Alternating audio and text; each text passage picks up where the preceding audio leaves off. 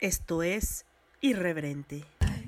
I'm that bad type, make your mama sad type, make your girlfriend mad type, might seduce your dad type. I'm the bad guy.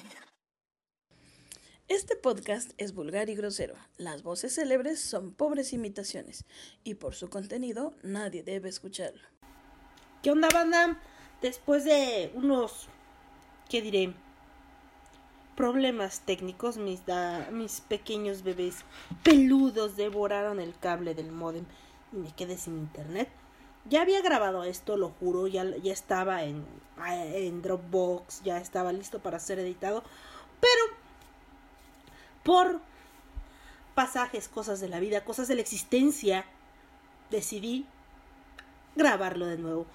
No lo ven, pero estoy en una atmósfera de paz, de una atmósfera que nos trae relajación, con mi té de jengibre y mi humidificador, con el aroma Stress Away.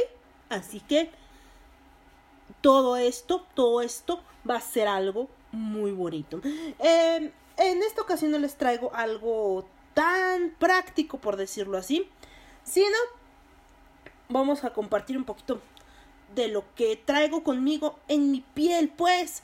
Eh, algunos de los que me siguen en Instagram pueden ver las fotos de mis tatuajes y hablaré un poco de lo que es el tatuaje, de dónde puede que provenga la palabra tatuaje y cosillas así, ¿no?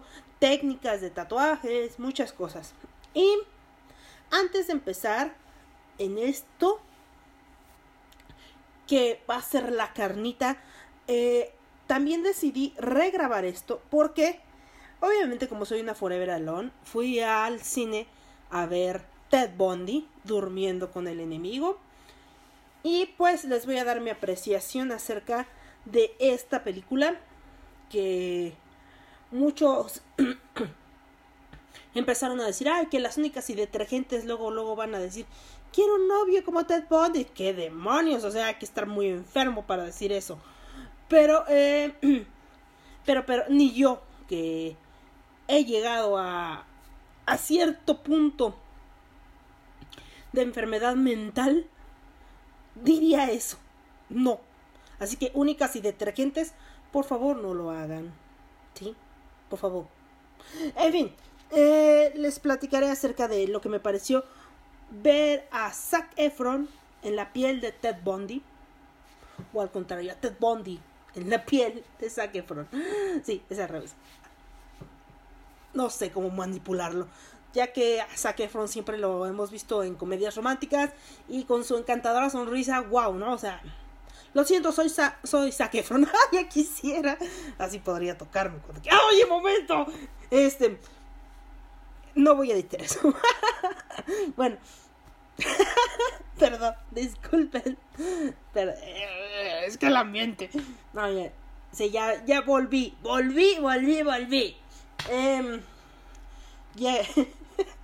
soy fan de Zac Efron, eso es lo que quise decir. Ahora ya saben que soy una pervertida. Que quisiera tocar el cuerpo de Zac Efron. Sí. Mm. Bueno, ya pasando mi, mis fetiches. Eh, vamos a empezar con algo que me pidió. Ah, porque hoy, hoy sí, hoy sí soy la catástrofe ordenada.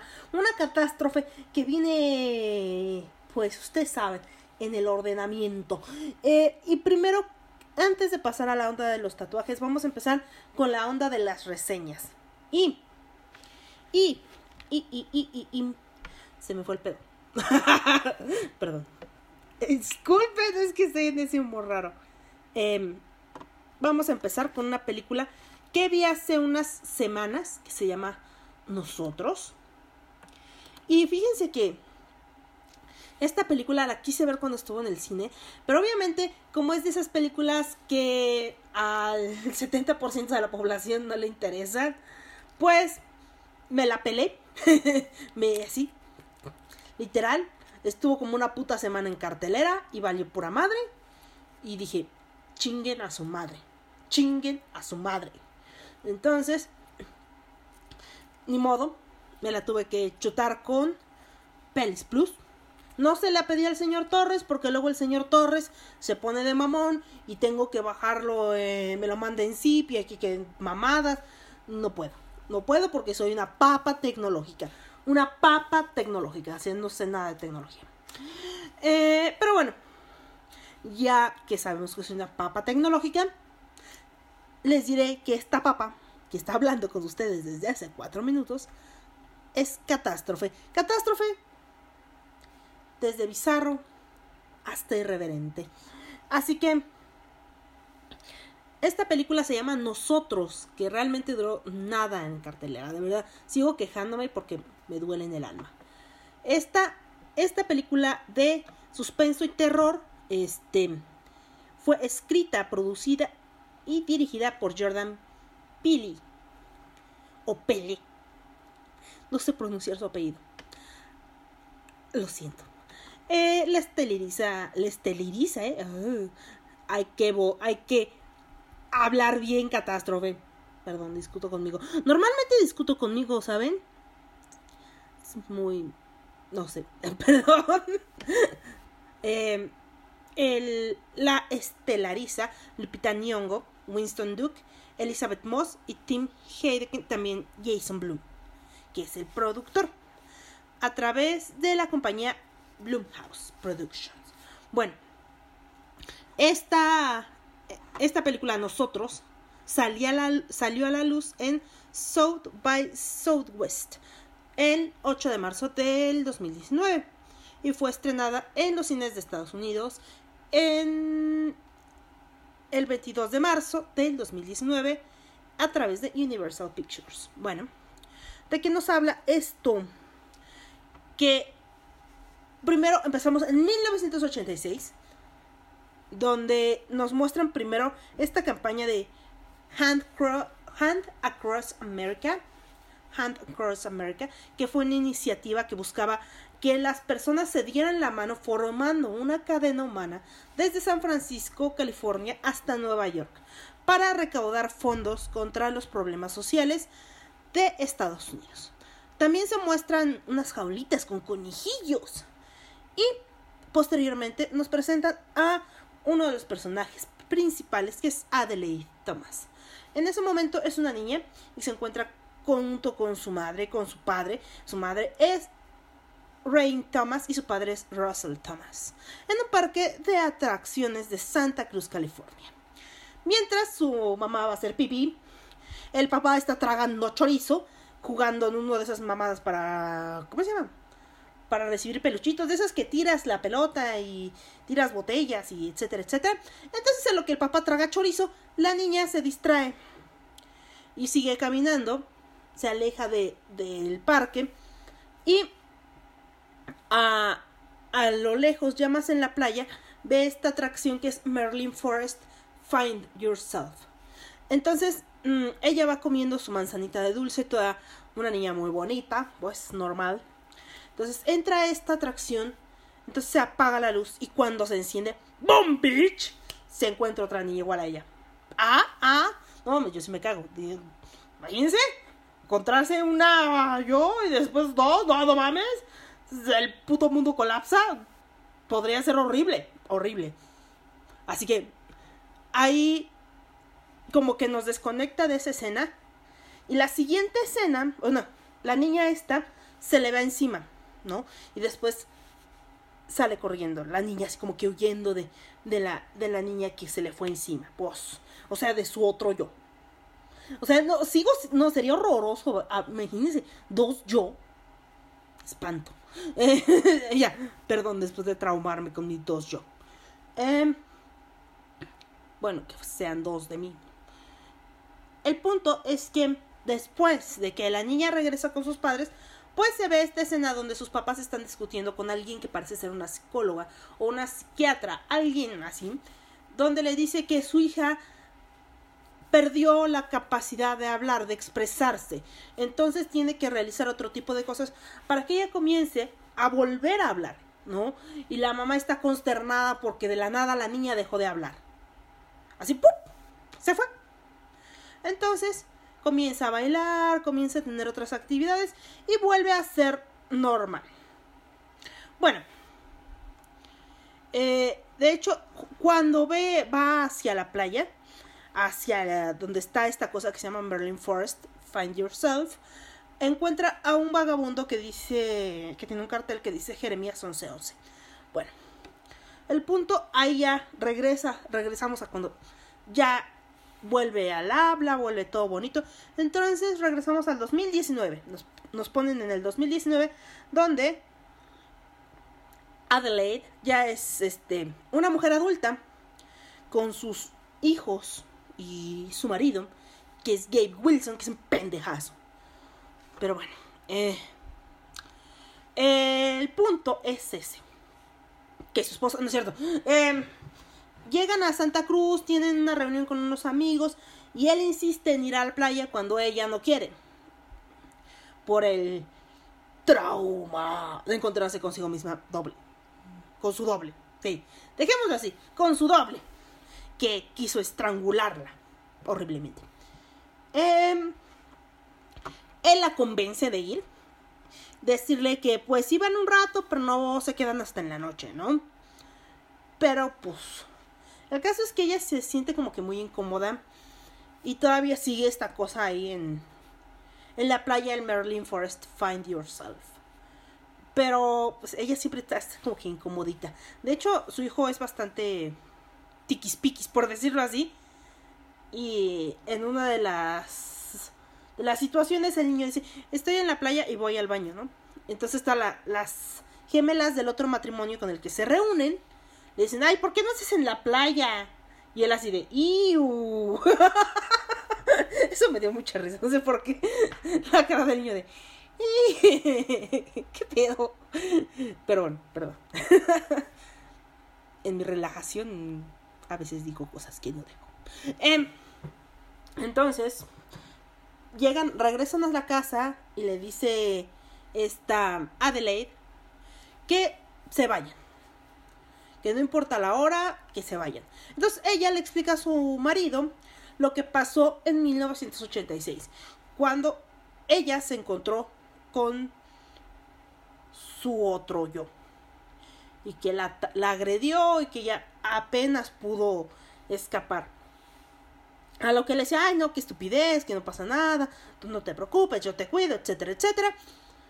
Y justo a las 11.11, o sea, se ve en el reloj, las 11.11, se asoman al patio y boom, bitch, hay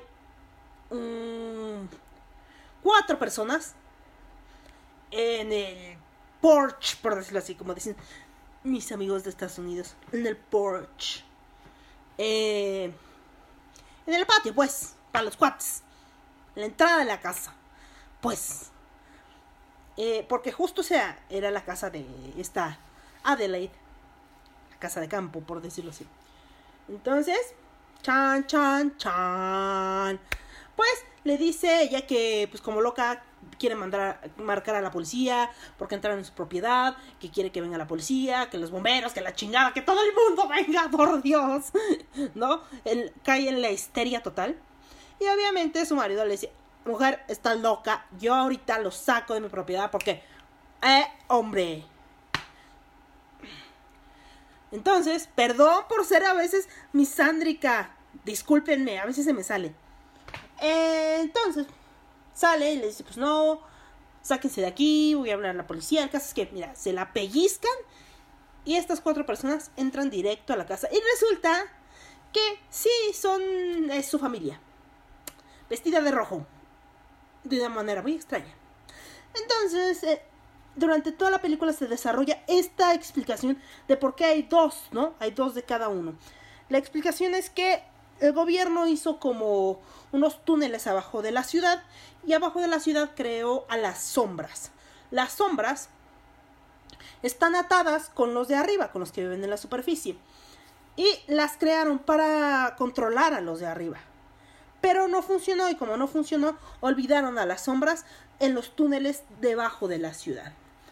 Pero, pero, la sombra de Adelaide es muy especial. Porque ella ella se encontró con la original y hubo este contacto y a partir de ese contacto ella comenzó a ser diferente de las demás sombras. Y lo que ella quería era hacer un desanclaje o lo que ella decía que era un desanclaje. Todas las sombras subirían a la superficie y asesinarían al original, entre comillas. Entonces de esa forma ya no estarían más unidos. Porque en teoría era como si un pedazo de tu alma estuviera en otro cuerpo, ¿no? Y cada cosa buena que le pasaba a la de arriba se veía convertida en algo negativo para la sombra, ¿no? Si a la original le pasaba algo lindo, y no estoy dando spoilers, porque apenas son como los 15, 20 minutos que empieza la película, cuando um, Adelaide Red, vamos a ponerlo así, porque viene vestida de rojo, le explica todo a Adelaide normal. este. Y.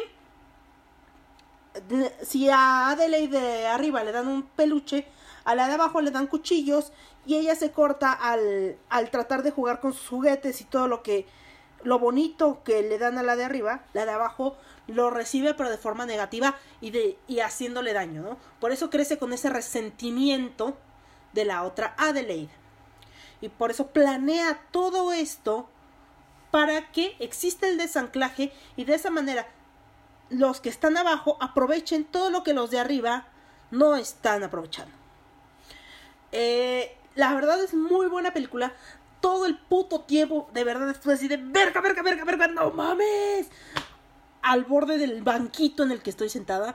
De hecho, la película, este, la fotografía y todo es bastante oscuro, bastante tenso. Si vieron Huye y les gustó, nosotros la van a amar. De verdad, la van a amar. Y como todo, de repente tienen giros y tienen cosas que tú dices, güey, no mames como que me la, me la olía. pero, pero vean, véanla y vean es que, qué resultado tiene el desanclaje y de cómo las sombras suben para desprenderse de su otro yo, ¿no? Para tener por fin una elección, para tener por fin como que esa separación y el costo que trae todo esto, ¿no? Para tener esa visibilidad de que existen Así que vayan, corran a ver nosotros. De verdad es buenísima, buenísima. Es una de las mejores películas del 2018 para mí. Claro, obviamente, top de películas está Glass, está este nosotros y no sé si la siguiente película de las que les voy a hablar es como que uh, un poquito incómoda Ay, hasta, hasta me hice daño. I hurt myself. Es que me, me, me, apreté un barrito, me dolió.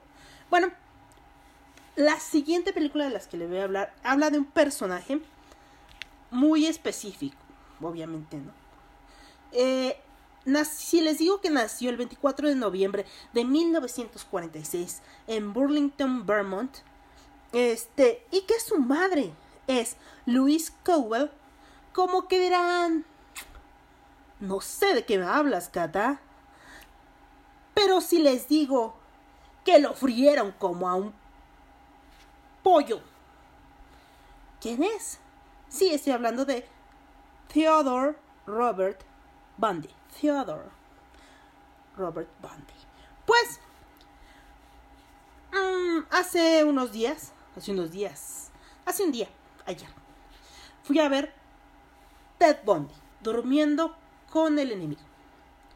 Pues la verdad les diré que esperaba mucho más de esta película porque en realidad lo único que te deja ver es hasta qué punto una mujer es capaz de cegarse absolutamente a todas las pruebas, a todo lo que le dan, todo, con tal de estar en una relación cómoda.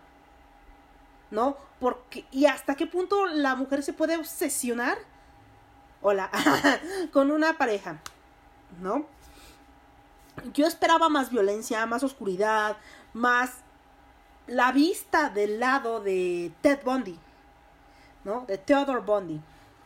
Es que decirle Ted es como que con cariñito, ¿no? No, la verdad no. Eh, pero... Mm, tecito. Eh, pero bueno, este hombre que medía 1,78 y que tenía fetiche por los pies y que en alguna de sus fugas compró 30 putos calcetines con una tarjeta de crédito. 30 putos calcetines. Sí, era fetichista de pies. Eh, pero, ¿qué pedo? 30 putos calcetines, ¿en serio? Eh, este, este ser, autor de una de, la, de, frases como ¿qué es uno menos? ¿Qué significa una persona menos en la, en la faz del planeta? Y supuestamente cuando le pidieron también que dijera dónde estaba el cuerpo de Kimberly Leach, supuestamente replicó, pero si soy el hijo de puta más duro que jamás han conocido. Pues sí, Theodore Bundy, que hasta la fecha solo, obviamente, solo se le atribuyen 30 crímenes, los cuales él aceptó. Dicen que en esta nueva película, con Zac Efron, tratan de romantizar a este señor. A esta cosa, dejémoslo así, a esta cosa que vivió de noviembre de, del 24 de noviembre de 1946 al 24 de enero de 1989. Em, pero es que... Es que insisto, o sea, ¿cómo puedes... Porque Zac Efron está guapo. pero es que él no era feo. No tenía rasgos feos. Eso es parte de lo terrible, ¿no? O sea, era como un hombre común. Qué horrible, ¿no? Que los monstruos en realidad se ven como hombres comunes o como mujeres comunes. Dejémoslo en personas comunes, porque la normalidad ahora es extraña. Así que, pues sí, él al parecer vivía muy feliz y muy bonito, muy tranquilo asesinando gente. Que sus asesinatos, los asesinatos que él reconoció, fueron los que cometió de 1974 a 1978. Durante ese periodo mató 30 mujeres. 30 mujeres. El tipo era un psicópata tenía un aplanamiento de pinches emociones, no mostraba emociones. perdón, perdón por agitarme. Y hay videos de él, hay grabaciones. Yo traté de escuchar las grabaciones que están en Netflix, que son pláticas con Ted Bundy, o conversaciones con Ted Bundy, no sé cómo se llama. Bueno, no me acuerdo. Disculpe, mi memoria falla. Eh, está en Netflix y son las grabaciones de él en la conversación acá, pero a mí se me hizo como que no puedo, no pude, no pude, no pude, me dio como, me daba como ansiedad. Pero este, no pude terminar de ver el primer capítulo porque su voz me causaba mucha ansiedad y nerviosismo. No lo sé. El caso es que él abusaba mucho de. Ah, canijo, no sé qué están. El gas. El gas está pasando. Ahora no hay tamales, es el gas seguramente lo van a escuchar otra vez. ¿No? Me dejó en mal. Pero bueno. Este, este señor eh, fue, les digo, hijo biológico de Louis Cowell y de un veterano de la Fuerza Aérea, al cual nunca conoció. De hecho, él pensó la mayor parte de su infancia que su madre era su hermana mayor. Y que sus abuelos eh, Samuel Conwell y su abuelita, que en este momento no me acuerdo. Ah, no, no recuerdo cómo se llama. Se llamaba. Eran sus papás, pero en 1950 Ted y su madre se mudan a Tacoma. Ahí ella conoce a Johnny Cooper Bundy. De ahí que tiene ese apellido. Él era un, un cocinero del ejército y realmente Ted nunca nunca tuvo como una conexión sentimental o emocional con su padrastro. Em, El, el matrimonio tuvo cuatro hijos. Y pues así fue. Él estudió eh, hasta la universidad. De hecho, fue un estudiante muy aplicado. Estudió en la Universidad de Washington y en la Universidad de Puget Sound en Tacoma. Y el gran amor, o lo que dicen que fue el gran amor de este señor, fue Stephanie Brooks, que era como que el sueño realidad de, de Bondi, ¿no? Pero la señorita estudió psicología y finalizó la relación con él por considerar que su pareja era indiscreta y carecía de objetivos claros en la vida.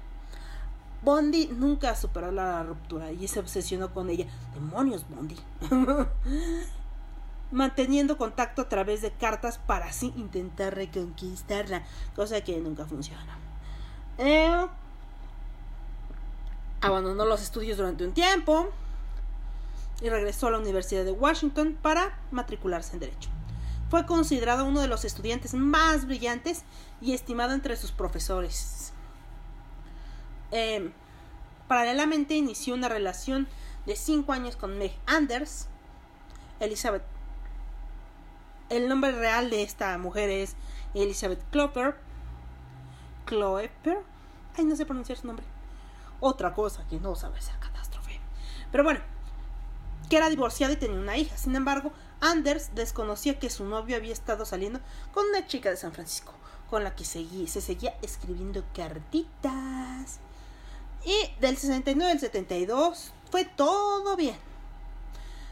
Envió solicitudes de admisión a escuelas de derecho, estuvo involucrado en actividades eh, comunitarias, incluso tuvo una condecoración de la policía de Seattle por salvar a un niño de tres años de morir ahogado. También se relacionó con figuras importantes del Partido Republicano de los Estados Unidos. Todo cambió en 1973 cuando se reencontró con Brooks, con la que mantuvo una relación que duró entre el verano e invierno del mismo año. Y al final Bondi la abandonó sin que ella volviera a saber de él. Entonces, o sea, eh, nada más para ponerles la punta del iceberg, que uno de sus primeros delitos fue el 4 de enero de 1974, cuando entró en el cuarto de una universitaria, Johnny Lenz, de 18 años, la golpeó con una palanca metálica y la violó con la pata de una cama. ¿Cómo se hace eso? No, quiero ni siquiera imaginarlo. Al día siguiente encontraron a la pobre mujer con daño cerebral. Bondi tenía 27 años. 27 días después, atacó a otra estudiante de psicología en la Universidad de Washington, Linda Ann Healy, de 21 años. Bondi entró en su dormitorio, la dejó inconsciente de un golpe, la sacó de la escuela, nadie notó su ausencia. Hasta el día siguiente, la policía no estableció ninguna conexión entre las dos agresiones. Tampoco se hicieron mayores pruebas ni estudios de la escena del crimen. Los restos de Linda Ann fueron descubiertos un año después en una montaña cercana. El caso es que este hombre, por decirlo así, eh, hizo todo lo posible, o sea, él fue su abogado, era como que muy carismático, muy inteligente, él sabía cómo manipular las cosas, ¿no? Incluso aplazó varias veces su su ejecución porque le dijeron, ¿sabes qué? Te vamos a freír como un papo frito como papa. Y él escuchó la sentencia así como que, como quien le dices, oye, quiere que bonito este día. No, o sea, todo plano, todo plano, pues. No mostró emoción alguna, ni sorpresa, ni nada. Pero él simplemente indignado dijo que él no era culpable.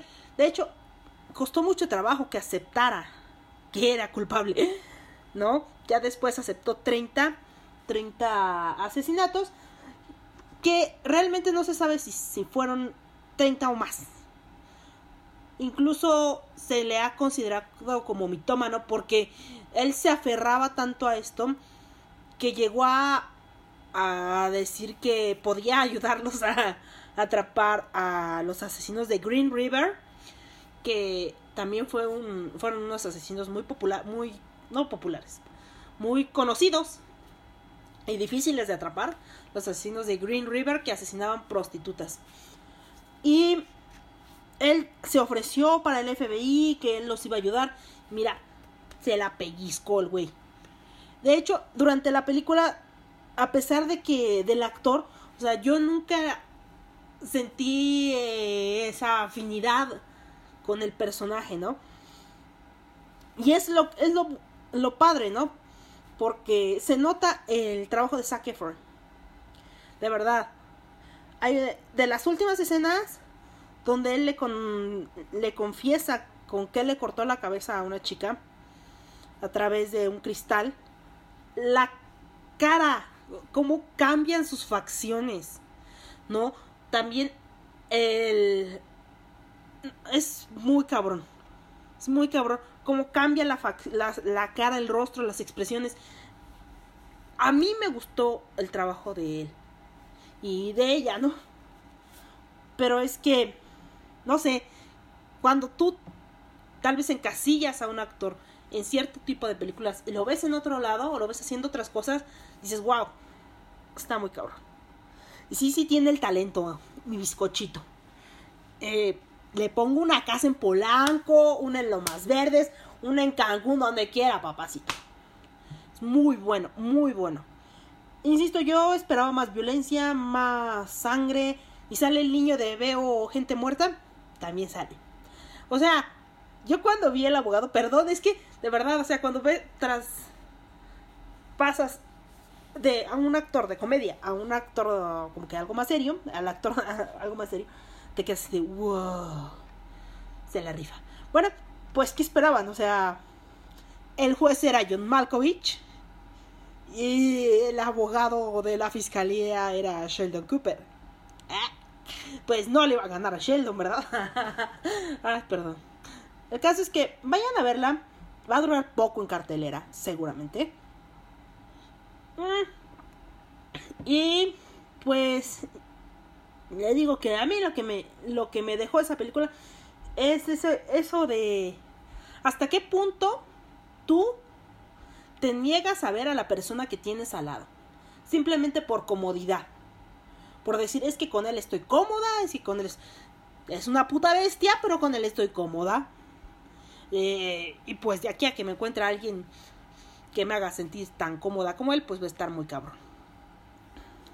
Entonces, vayan a ver Ted Bundy durmiendo con el enemigo. Y vean Oz, ¿sí? Muy, muy buenas películas. Y para sacar a, los actores de donde ya los teníamos como encasillados, pues se las recomiendo mucho. Ahora ya está como que un poquito... Vamos a poner una cancioncilla pilla antes. Y es que no sé qué canción ponerles. Eh, ah, vamos a empezar con algo de Imagine Dragons. ¿Qué les parece? Imagine Dragons. Vamos a poner Believer.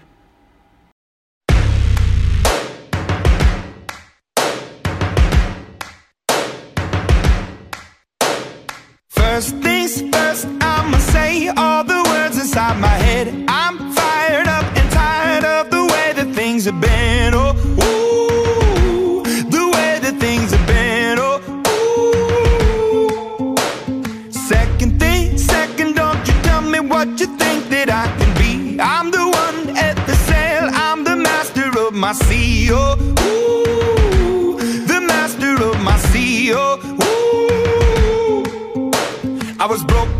a young age, taking my soak into the masses, writing my poems for the few that look at me, took to me, shook at me, feeling me, singing from heartache, from the pain, taking my message from the veins, speaking my lesson from the brain, seeing the beauty through the you make me a believer,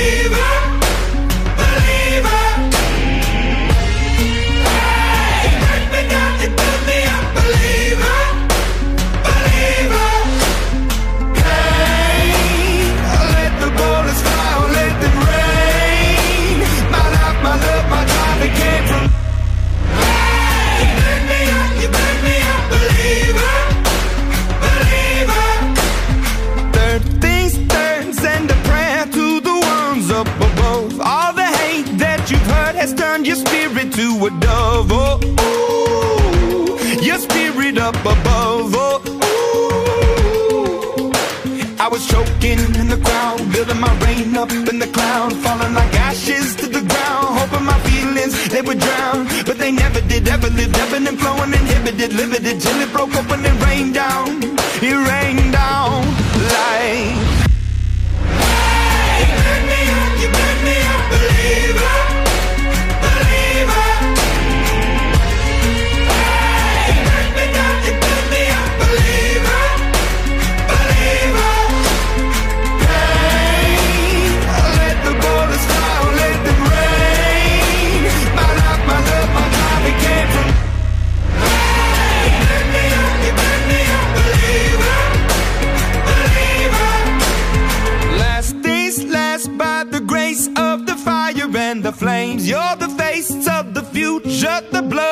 my veins. Oh, ooh, the blood in my veins. Oh, ooh.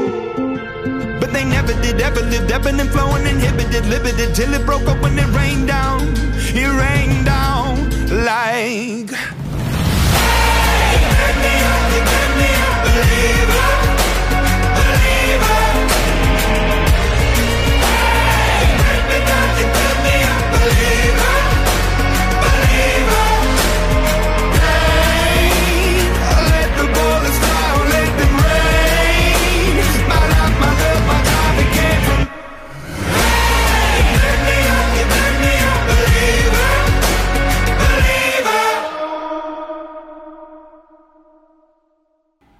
Bueno, volvemos de esta cancioncita de Imagine Dragons. Y pues, ahora sí, a lo que te truje Chencha. A lo que te truje Chencha. ¿Quién será esa Chencha? ¿Y qué le trujirá? No lo sé. Pero, es que también les tengo otra sorpresita. ¡Otra sorpresita! ¿Quién decía eso? ¿Alguien se acuerda de, de ese, ese personaje? Era, era un personaje de una caricatura. Que le daba como unas cajitas de regalo. Ah, ya sé quién era el pendejo este. Era un pitufo. ¿Por qué? ¿Por qué? ¿Por qué? Ahora saben que soy vieja y anticuada. Este. eh, pitufo bromista, ¿se acuerdan? Una sorpresita. Qué tontos son, ¿eh? Bueno, pero algo así explotaba la caja en la cara del güey que, que le daba, ¿no? Y estoy buscando una ubicación, ¿eh? No, no crean, no crean. Para la nueva sección. Pero antes de la nueva sección, vamos a hablar de lo que es un tatuaje. Este tema me lo había propuesto Sara. Hola Sara, no sé si me escuchas aún. Pero bueno, eh, vamos a empezar por el principio. ¿Qué es un tatuaje? Un tatuaje es una modificación corporal en la que se crea un dibujo o se plasma un dibujo en la piel, ya sea de forma permanente o de forma temporal. Yo al principio dije, ay, no mames, ¿cuál? O sea, un tatuaje es permanente. Pero me dije, catástrofe. ¿Y qué son los tatuajes de henna? Dije, catástrofe, tienes razón. Entonces, el tatuaje permanente se realiza inyectando tinta a través de la epidermis, ya sea una tinta o un pigmento, y se inyecta con agujas. Antes se hacían con otro tipo de cosas, obviamente no con agujas. Se podían hacer con este, escamas de pez, con varitas, con chingos de cosas que pues ahora sería muy antihigiénico hacer eso. Pero bueno, ahora que sabemos que es un tatuaje, mm, ¿de dónde viene la palabra tatuaje? Bueno, supuestamente o posiblemente puede venir del samoano tatau, que significa marcar o golpear dos veces, que nos refiere a la forma en la que se realizaban los tatuajes hace mucho tiempo, con una varita, con unas agujas o espinas o escam, eran como espinitas, pues no sé. Entonces se ponía la tinta y se golpeaba la piel con esta varita y se creaban pues estas marcas. Eh, se supone que llega al español de la palabra francesa tatuage. Seguramente lo pronuncié mal. Pero bueno, llega a través de, de esa palabra, ¿no? Y se supone que los marineros que viajaban en el Pacífico se encontraron con los samoanos y al ver las imágenes que traían en su cuerpo, le como que preguntaban, oye, oye, ¿eso qué es? ¿no? Entonces ellos dijeron tatau y de ahí viene como que la palabra. Del, pues ya saben, de lo, lo digo como me sale el coño y pues de ahí salió. Eh, y en Japón se llama hiromono. O también se le puede llamar, pero al hiromono solo se le denomina al tatuaje que está hecho de la manera tradicional. Ya, ya sé que el tatuaje japonés es súper, súper, súper cabrón y que tiene una historia muy fuerte, ¿no? Y que es el hiromono se realiza con los que es con lo que es un tebori, un tebori que es un palito antes era de bambú, ahora parece que ya es de metal, al cual se le ponen unas agujas y se hace la presión constante y repetitiva hasta crear el diseño con la tinta, ¿no? Eh, antes era una varilla de bambú de 20 a 30 centímetros que se llamaba hari. Bueno, el hiromono eh, es este tatuaje tradicional. Aún no me queda claro si el irezumi se refiere a cualquier tatuaje, porque esa es otra manera de decirle, a cualquier trata- tatuaje o se refiere al tatuaje de castigo. He encontrado fuentes que difieren. Hay quien dice que irezumi se le dice a cualquier tatuaje, o sea, ya al tatuaje hecho con máquina, pues. Pero también eh, he visto otras fuentes que dicen que irezumi se le dice al tatuaje de castigo, ¿no? Y tatu le dicen al diseño que no es japonés. Bueno, ahora todos los pinches vendedores de no sé qué madre se les ocurre pasar por mi puta calle. ¿Lo pueden escuchar? ¿Lo pueden escuchar? Me cago en la hostia. Pero bueno, hablando del tatuaje japonés, o el, ta- el tatuaje de castigo, que en 1720 era aplicado a los criminales. O sea, le decían, ¿sabes qué? Te corto la nariz o las orejas. O te tatuó la frente o un brazo. Obviamente yo diría, por favor, tatúeme. Quiero que mi cara sea presentable. Bueno, no es muy bella, pero al menos quiero respirar correctamente. Sí. Entonces, después ellos cubrían esas marcas con otros tatuajes más grandes, que es lo que yo voy a hacer. Cubrir un tatuaje grande con uno enorme. Pero eso es otra historia. Entonces, eh, el tatuaje tradicional japonés se caracteriza por llevar simbología, parte de la historia de Japón, parte de personajes míticos japoneses, de leyendas, de mitos, ¿no? Eh, se dice también que, bueno, no se dice, más bien en 1870, con el gobierno Meiji, este castigo se, se retiró. También en ese mismo año, en 1870, los bomberos empezaron a tatuarse marcas en el cuerpo como para decir que eran parte de ese grupo de bomberos y también para que si en algún momento fallecían en el incendio pudieran reconocer su cadáver. Eh, se me cayó mi plumita.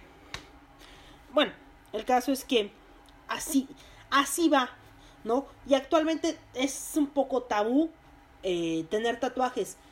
En, en Japón no está prohibido, ya no está prohibido, pero no puedes entrar a, una, a un baño público o a una alberca pública mostrando tatuajes. O sea, yo no puedo entrar a una alberca pública ni a un baño público japonés. Y de vez en cuando, pues sí, seguramente te... En especial, en especial a las personas de edad avanzada, seguramente te van a ver como diciendo, por Dios, la rata inmunda. o algo por el estilo. Pero bueno, eh, hay muchos estilos de tatuaje, ¿no? Actualmente hay varias técnicas. Hay técnicas que, por ejemplo, yo no aplicaría en mi piel. Que es el tatuaje cosido. Ese sí se me hace muy, muy cabrón, ¿no? El hecho de coserte la piel. Yo soy muy nena. Sí, en serio. Pero pero bueno, no, no crean que el tatuaje únicamente ha sido ornamental. O sea, el, el ser humano se ha tatuado, pero desde hace chingos, ¿no? Y para muestra un botón que es el... Es que, perdón, sentí algo en, en mi gargantita. El hombre de hielo, Otzi, que ostenta en, en su momificado ser 68 tatuajes en la muñeca izquierda, en la zona lumbar, en las piernas, en ambas piernas, que son grupos de rayas de 3 o 4. Según los análisis que le han hecho, estos, estos tatuajes o estas líneas coinciden con, con articulaciones o zonas donde él probablemente en algún momento sintió dolor ya que tenía artritis, ¿no? Entonces se, se le dan a estos tatuajes uno, una, ¿cómo diré? Una denotación eh, mágico-curativa, ¿no? También en Egipto existían tatuajes que eran tatuajes religiosos, los cuales, pues, portaban las sacerdotisas y cosas por el estilo. No solo ha sido ornamental. Actualmente son ornamentales, ¿no? Y representan, pues, algún aspecto de nuestra vida, ¿no? Eh, yo creo que a esta altura de, de, de la vida, como que es, muy raro, pero no es poco frecuente ser discriminado por tener tatuajes. Que me voy a ir al infierno, que Dios me dio el cuerpo para que lo cuide, no para que le haga esas cosas. Ya tuve una seria discusión con una persona acerca de eso, en una, cremería. Cremería, dícese, una tienda de abarrotes. Así. Entonces le dije, pues sí, su Dios tampoco le dijo que juzgara a la gente. Dijo, yo no le estoy juzgando, yo ni siquiera te estoy hablando a ti, le estoy hablando a la señora de atrás. La pobre señora de atrás ni siquiera venía con ella. Ni siquiera estaba hablando con ninguna de las dos. Fue así como que, what the fuck, no me metan a mí.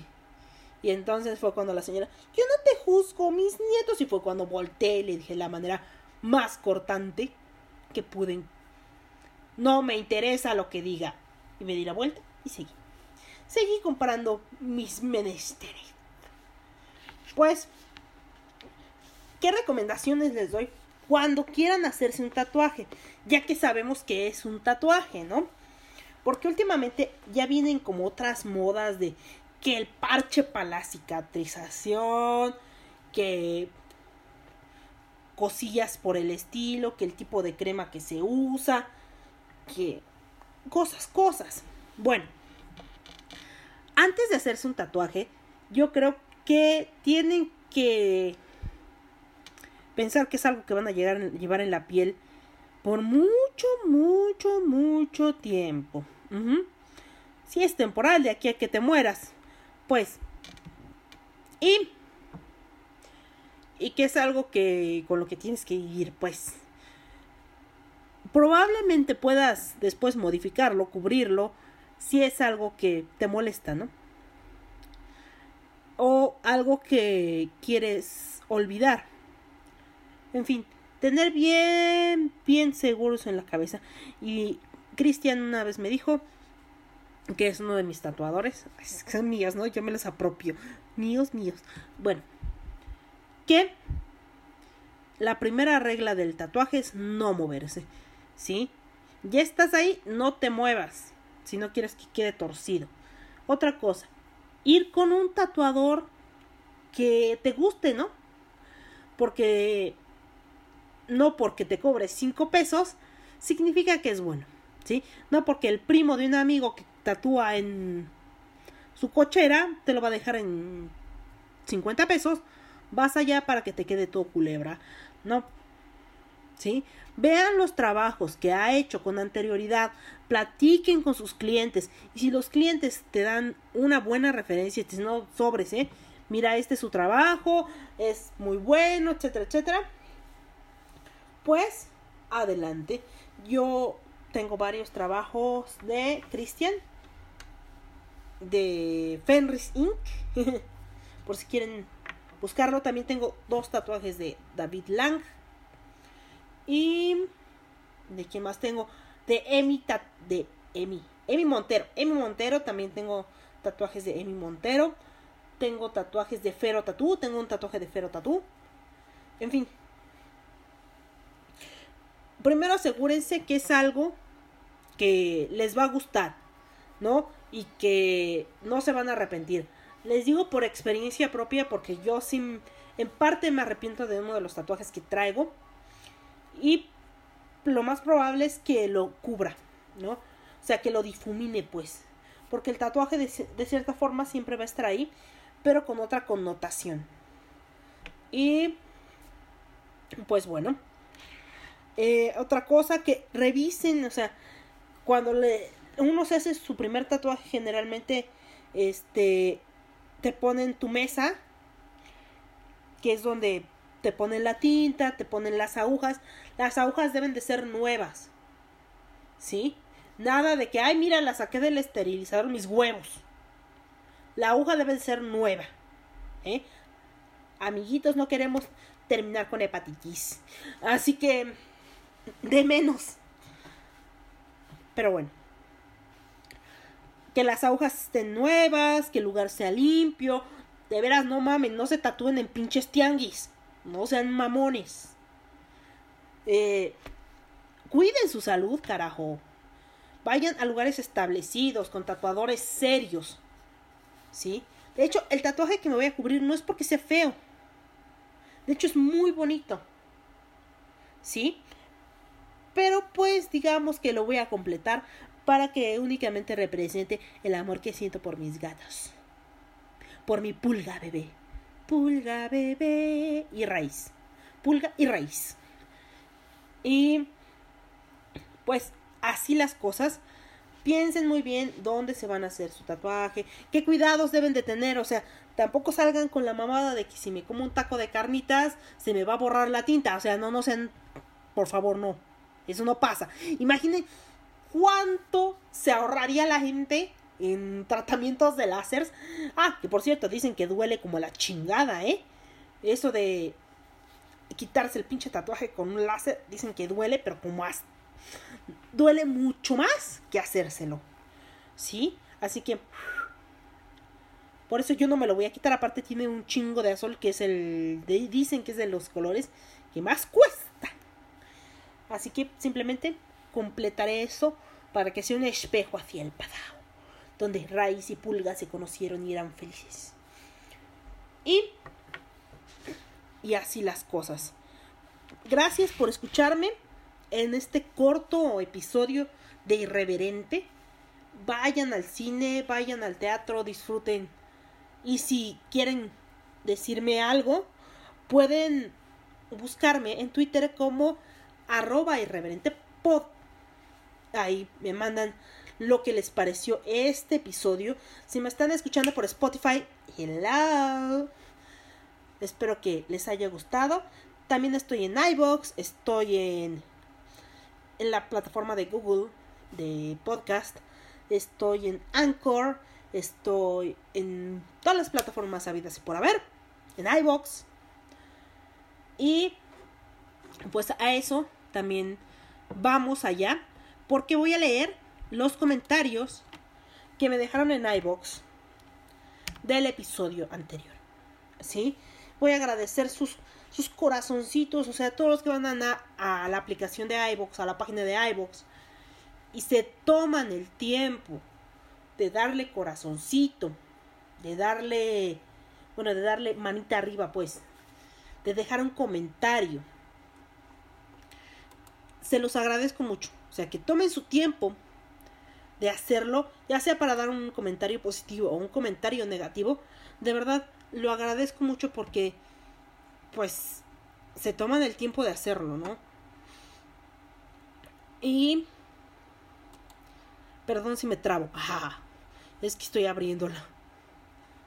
Entonces, tengo tres comentarios. Ah, ah, cabrón. Ah, no, olvídelo. Vi otra cosa. Perdón. Disculpen la relajación. Bueno, pues tengo tres manitas arriba que son de la Laliloc, que es mi compañero de la prepa. Hola, Lalo. Gracias por escucharme. Y de Joel Arce. Hola, Joel Arce. Muchas gracias por tomarte el tiempo de venir y darle manita arriba aquí en iBox. Y de Jaime.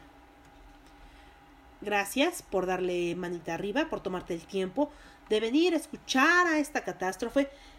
Eh, insisto, este episodio no es tan práctico, es más bien una opinión, unas reseñas y pues consejos para esto de tatuarse, ¿no? ¿Qué es un tatuaje? Etcétera, etcétera. Que vayan como que bien informados a lo que van, pues. Y bueno, vamos a leer que un anónimo me puso felicidades por el programa. Gracias, señor anónimo.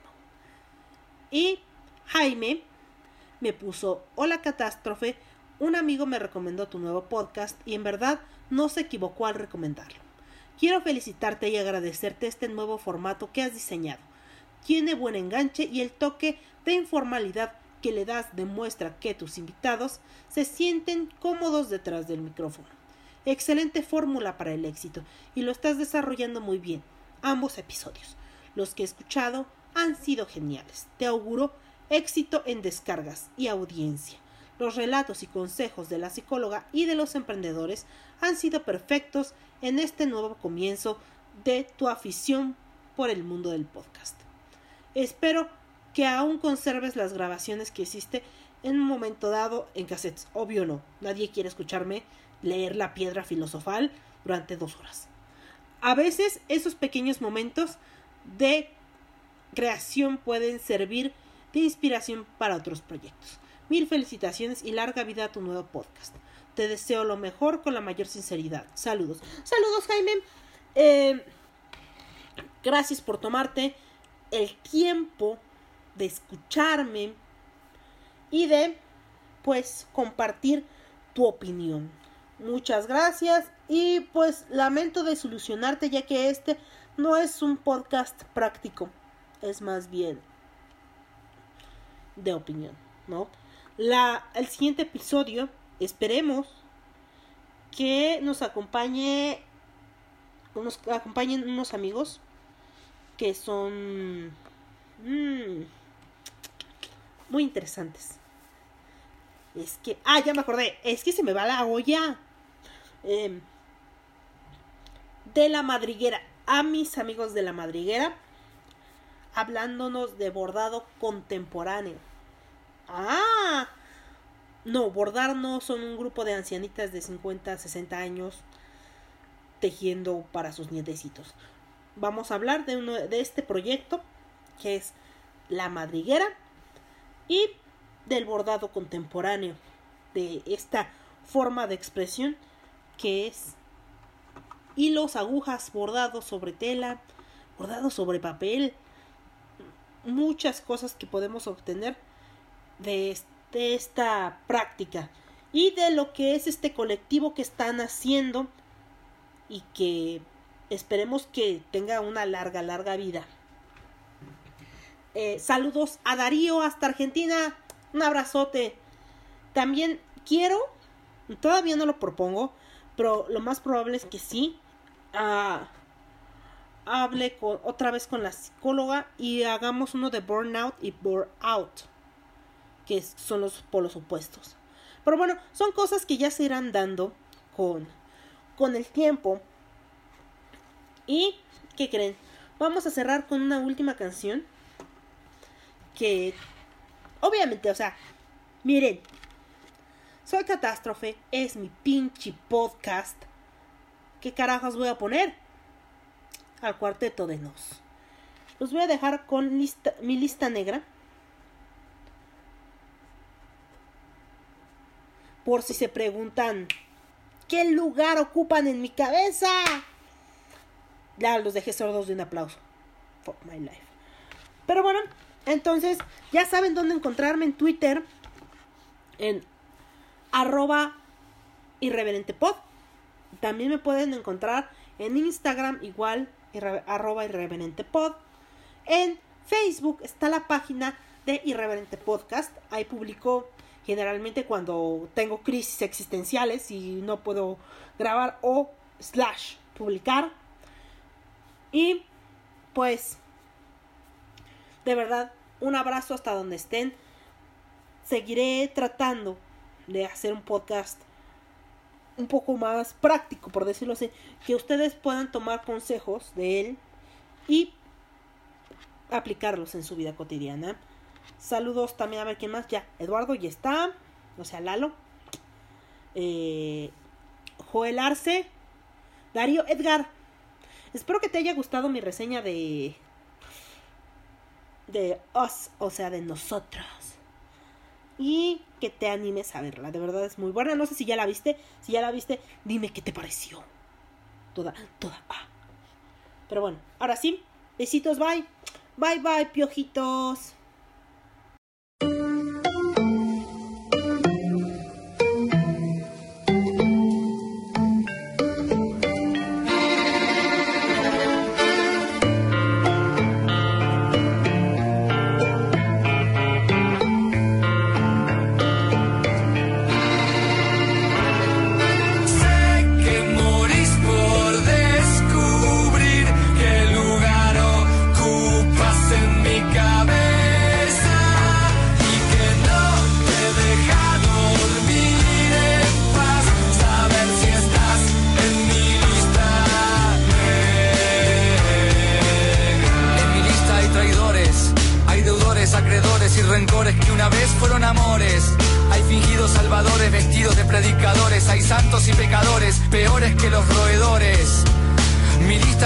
Lista no se cuece en dos hervores y si fuese vista, provocaría al más provocador de los provocadores. Hay difamadores y desagradecidos a los que hice favores y ahora se hacen los desentendidos.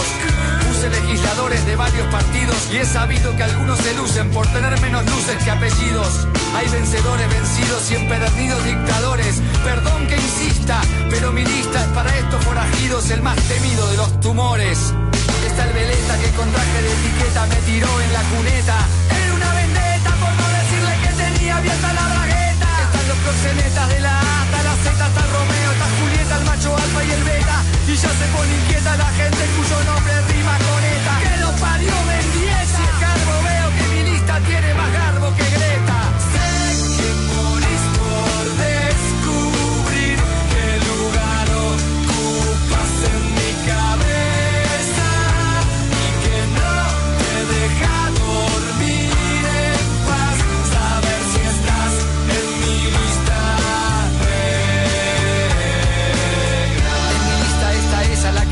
Diciendo voy al baño y ya vuelvo. Y está ese que se fue con lo prestado diciendo ya te lo devuelvo. A nadie absuelvo ni soy complaciente.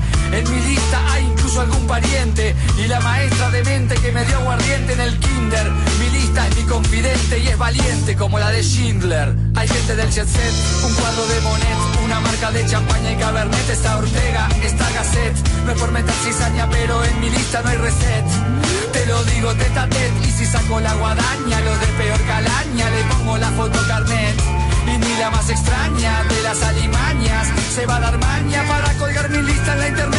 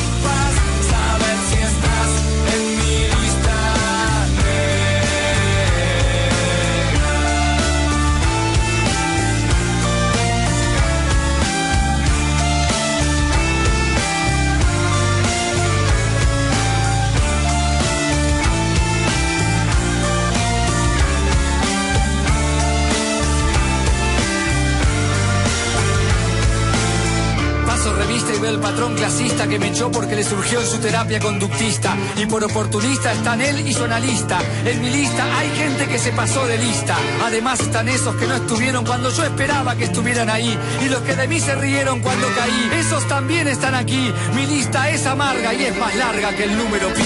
Mi lista es mi tratamiento en épocas de abatimiento. Es mi escondite y mi aliento frente al padecimiento. Es mi primer y único mandamiento. Es un documento y en ella están los nombres causantes de mi sufrimiento. No miento, es mi instrumento y no sabe de miramientos. Así que lo siento. Que la muestre o que la preste va a ser más difícil que verle la sombra al viento.